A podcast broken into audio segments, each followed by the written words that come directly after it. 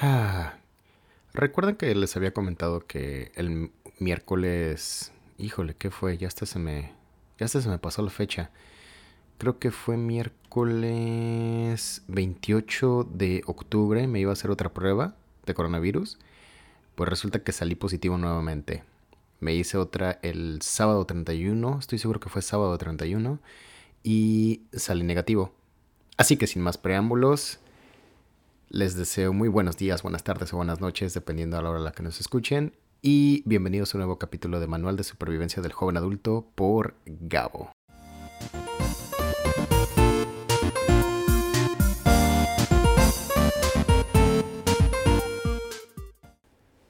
¿Recuerdan ustedes la película del Rey León? La película animada, no el live action que, que hicieron hace, hace algunos cuantos años. Bueno, en la película animada hay una escena donde las hienas están hablando sobre qué tan imponente y qué tan, tan importante puede ser Mufasa. Eh, incluso hacen unas, hacen unas pequeñas, no pequeñas bromas, más bien hacen como que una broma, ¿no? Donde hablan el, el mencionan el nombre de Mufasa, mejor dicho, y todas se quedan de, uh, así como de Mufasa. Uh, bueno, pues el Mufasa de muchísimas personas, de muchísimos adultos, ya sé, probablemente se escuche qué pendejo escuchando esto, ¿no? Pero el Mufasa de muchísimas personas, de muchos adultos, es nada más y nada menos que el SAT. Imagínense, ¿no? Ya, bueno, estuvimos hablando sobre cómo escoger tu universidad, cómo escoger uh, tu carrera. Y ya terminaron la universidad, consiguieron su primer trabajo, pero ahora se preguntan, ¿están bajo nómina o les están pagando por honorarios? Son este tipo de, detalles que realmente no contemplamos hasta que estamos laborando y es que no importa cuál sea tu modalidad, seguramente, y si son estudiantes también, seguramente ya escucharon hablar de el SAT. El SAT es el responsable que les descuenten dinero cada vez que les pagan. Todos, absolutamente todos hemos escuchado hablar del SAT. Incluso hay bastantes memes por ahí, ¿no? u otros comentarios son como, este, ya, ya pagaste tus impuestos al SAT, este, ya hiciste tu declaración de impuestos, ¿no? Entre, entre muchas otras.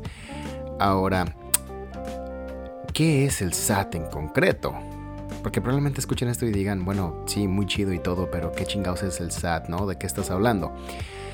Sus siglas son Sistema de Administración Tributaria. Y es que es una institución gubernamental que se encarga de las personas físicas y morales. O mejor dicho, que las personas físicas y morales contribuyan lo que les corresponde a las disposiciones tributarias y aduaneras. ¿Qué chingados quiere decir eso? Ok, básicamente el SAT es como el güey de la peda que está más sobrio y le das todo el dinero para que lo pueda administrar, ¿no? El SAT recauda y administra los impuestos que serán destinados a financiar gastos e inversiones como obras públicas, servicios públicas, etc. Es básicamente como el tesorero de la nación. Dicho esto, a los impuestos se le puede ver como una clase de tributo que las personas pues, que están económicamente activas, que están, pues sí, prácticamente lo, lo, resumen todo, ¿no? Que están económicamente activas en el Estado. Este, ese tributo ayuda a mantener un buen desempeño, en buen desempeño, las funciones y necesidades colectivas de la sociedad. ¿Qué son los impuestos realmente? Todos los ciudadanos tenemos tanto derechos como obligaciones. Y entre las obligaciones están estos pagos, pues valga la redundancia, obligatorios que tenemos que hacer todas las personas al Estado. Y en la cantidad y en forma en que, pues obviamente, la señalan las leyes, en que la señala la Constitución. Y en nuestro país existen diversas contribuciones, además de los impuestos, como son los derechos, aprovechamientos, aportaciones de seguridad social, etcétera, etcétera, etcétera, etcétera, ¿no? Ahora, quizás se estén preguntando, ¿Y por qué chingados tengo que pagar impuestos? Verán, los impuestos, nos guste o no, es uno de los medios principales por, por los cuales el gobierno obtiene ingresos, así que tienen una gran importancia para la economía del país, ya que gracias a todo esto se puede invertir en, aspectos prioritarios, eh, vaya, se pueden invertir en un chingo de cosas, como lo es educación, la salud, este, seguridad, combatir a la pobreza, eh, impulso de sectores económicos este, que son fundamentales para el país, este, impartición de justicia, entre muchos otros, ¿no? Y ese es el deber ser. Probablemente mientras me escuchen se quedan así como de, no, pues en México no. Bueno, eh, ese es el deber ser, ese es como que el caso ideal, ¿no? Obviamente el no pagar impuestos le va a impedir al gobierno pues, que se destinen estos recursos, este dinero, para cubrir todas las necesidades de la, de la sociedad. Así que, pues la verdad sí es fundamental, es sumamente importante que podamos cumplir con esta obligación. Ahora, vale la pena hablar de dos conceptos que ya mencioné al principio, y es que son personas morales y personas físicas, ¿no? Probablemente se queden así como de, güey, ¿de qué chingados me estás hablando, no? No pasa nada, quédate conmigo, lo vamos a profundizar, lo vamos a explicar. Eh, pequeño paréntesis, si pero, bueno, no, probablemente, si tú eres un estudiante de alguna carrera relacionada al bachillerato de económico administrativo, probablemente esto no te sea tan nuevo, pero para el resto de las personas, pues puede, puede, ser, un, puede ser algo relativamente nuevo, ¿no? Incluso las personas que ya están laborando, así que no pasa nada, lo vamos a explicar. Y es que la persona física es prácticamente todo individuo con la posibilidad de adquirir derechos y contraer obligaciones. ¿Qué quiere decir? Todos. Todos somos personas físicas, en pocas palabras, ¿no? Para terminar el cuento. Y entonces, ¿qué es una persona moral? Ah, ok. Una persona física eres tú que me está escuchando, soy yo, pero una persona moral es una agrupación de personas que se unen con un fin específico. O sea, es una agrupación, perdón, una agrupación entre tú y yo, por ejemplo, entre tú y yo y Juanito, ¿no? Entre tú y yo y José, por así decirlo. Prácticamente es formar una empresa o una asociación civil o razón social, también se le conoce. Ahora, ambas personas ya sea tanto física como moral, de nuevo, una persona normal y una empresa, si así lo quieres ver, pueden estar en diferentes regímenes fiscales dependiendo de qué, actividad, se está realizando y qué ingresos obtienen. Oh, ok, en peras y manzanas, las personas físicas se pueden dividir en las siguientes categorías, llamémoslo así, ¿no? Las personas físicas, de nuevo, personas como tú como yo, pueden ser asalariados, que quizás es un término que no lo pueden definir exactamente, pero obviamente lo conocen, o sea, con sus palabras lo pueden describir, y prácticamente asalariados son personas que reciben sueldo a cambio de prestación de servicios. O sea, sé que prácticamente cualquier persona que esté trabajando para, para, una empresa, ¿no? Digamos una empresa automotriz, todas estas personas son asalariadas. Eh, aquí obtienen sus prestaciones como lo que son eh, vacaciones, eh, vacaciones pagadas, este, aguinaldo, seguro social, por, por, mencionar unas, y utilidades de la empresa que se, que, en la que están laborando. Los asalariados tienen que presentar su declaración de impuestos una vez al año. Ahora, una persona física también puede estar como servicio profesional, que pues son las que prestan sus servicios de manera independiente. Ustedes muy seguramente lo conocen o lo han escuchado como freelance. Exactamente. Freelance es otro régimen u otra categoría, otra división en la que puede estar una persona física. Estas personas, pues sobra decir que no tienen ni prestaciones, no tienen utilidades de las empresas para la que laboran o la que le están realizando el, trabajo o el servicio. Y estas personas presentan su declaración ya sea de forma anual o mensual. También está actividades empresariales, que son las personas que tienen actividades comerciales, eh, su negocio en, en ámbitos industriales, ¿no? Como lo es transporte, agrícola, ganadero, este, pesca. también se incluyen aquí talleres, cafeterías, restaurantes, tiendas, etcétera, etcétera, etcétera. Este tipo de personas hacen su declaración de impuestos también de forma anual o mensual. finalmente, bueno, no finalmente, entre otras de las divisiones tenemos arrendamiento de inmuebles. que son personas que obtienen ingresos por rentar inmuebles. Y pues ellos presentan su declaración de impuestos ya sea de forma anual, mensual o trimestral. ¿Qué es declaración de impuestos? No se apuren, ya vamos para allá. Incorporación fiscal. Son personas físicas que se dedican a actividades empresariales, venden bienes, prestan servicios y pues aquí no se requiere de un título profesional, ¿no? Ah, como fondas, misceláneas, tintorerías, fruterías, este, salones de belleza, etc. Y ellos presentan su declaración de impuestos de forma bimestral. Y ahora sí, por último, intereses. Son personas que obtienen sus ingresos a través de intereses. Ellos tienen que presentar su declaración de impuestos de forma anual. Esto para las personas físicas, de nuevo, como tú o como yo. Ahora, las personas morales, de nuevo, empresas o este, asociaciones, tienen solamente dos regímenes, que es la del régimen general, que es pues, prácticamente empresas o sociedades con fines lucrativos, ¿no? Este, o sea, con tal de, obtener un bien. Y ellos presentan su declaración anual, perdón, presentan su declaración de impuestos de forma anual. Y obviamente está la otra, caso contrario, con fines no lucrativos. O sea, son asociaciones que no obtienen ganancia por lo que están realizando. Ahora, todos estos anteriores o todas estas divisiones o etcétera, etcétera, etcétera, se le llama contribuyentes, ¿no?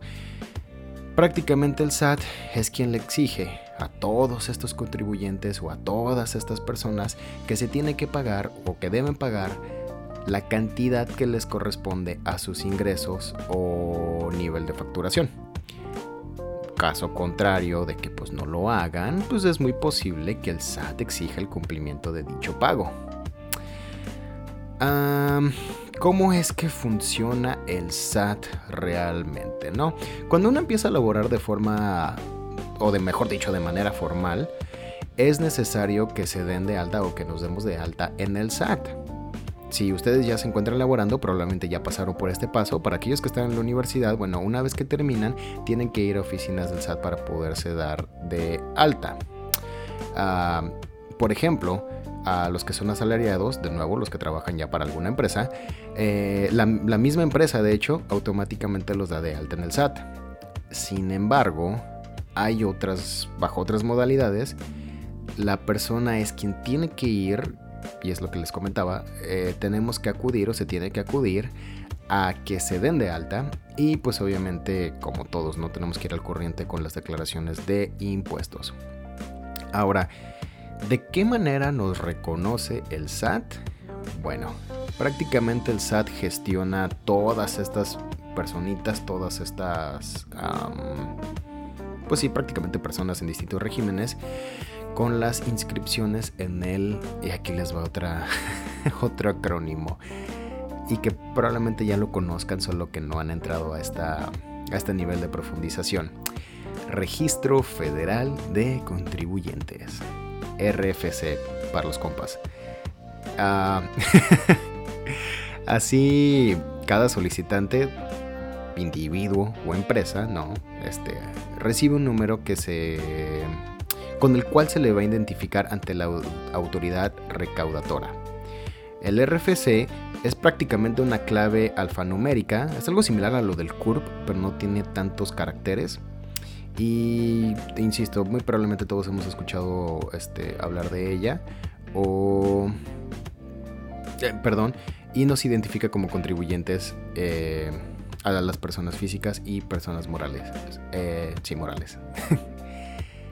este trámite se puede realizar prácticamente por cualquier mexicano que sea mayor de edad, que es mayor de 18 años.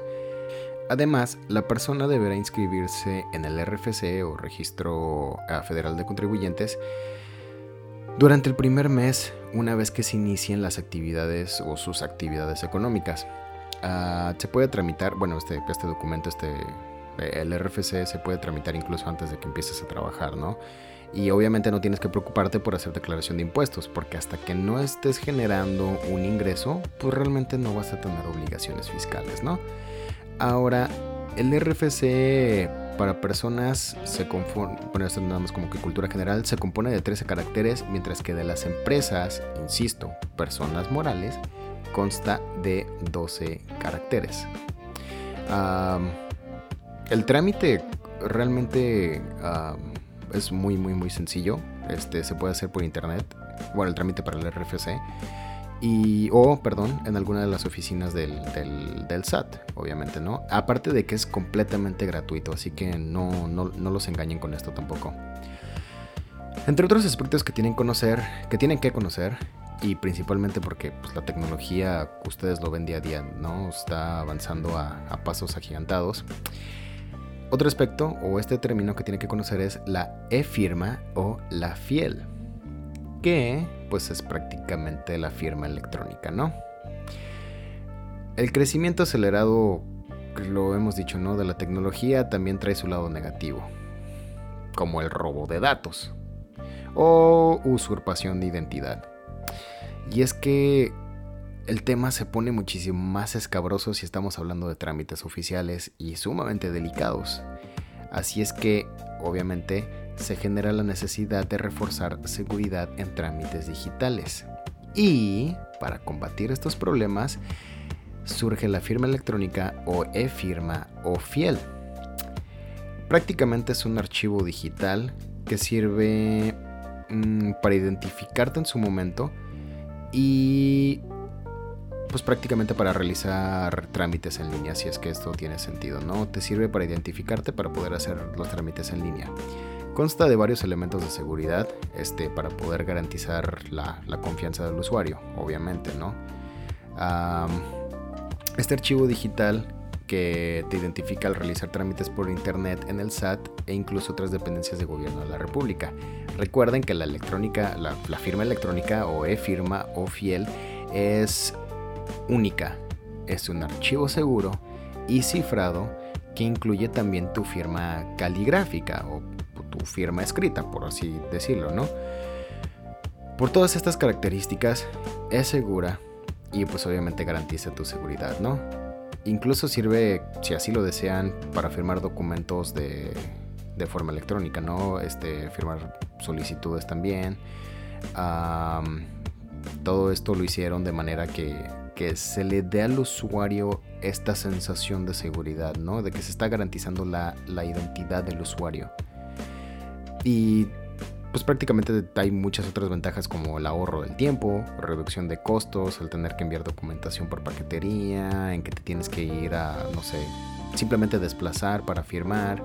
Y pues obviamente se tiene mayor seguridad ya que las firmas generadas, este, las firmas electrónicas generadas tienen, tienen mayor solidez que las, que las escritas o autógrafas. Y si quieren verlo del lado amable, pues también está la conservación del medio ambiente.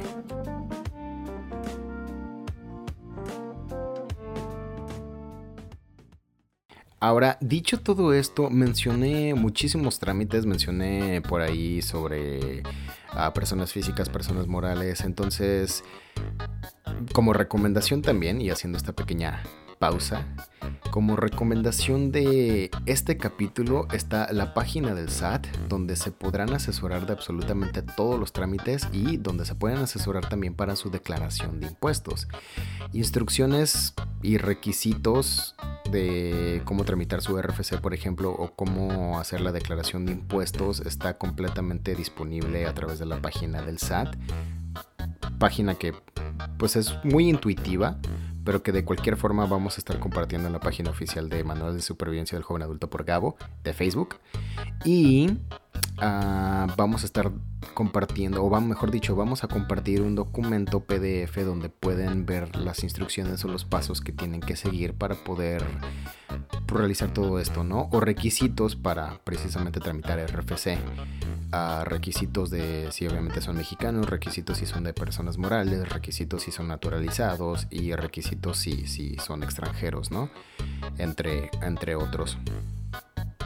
Ah, la verdad es que, dicho todo esto, puede resultar algo, algo eh, curioso.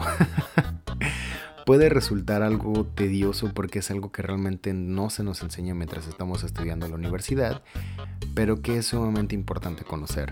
En, el en capítulos anteriores, y si mal no recuerdo fue el segundo capítulo, sí me parece que fue el segundo, no recuerdo bien, pero hablamos sobre la importancia de conocer otras áreas, conocer otros aspectos, no solamente a el que estudiamos, ¿no?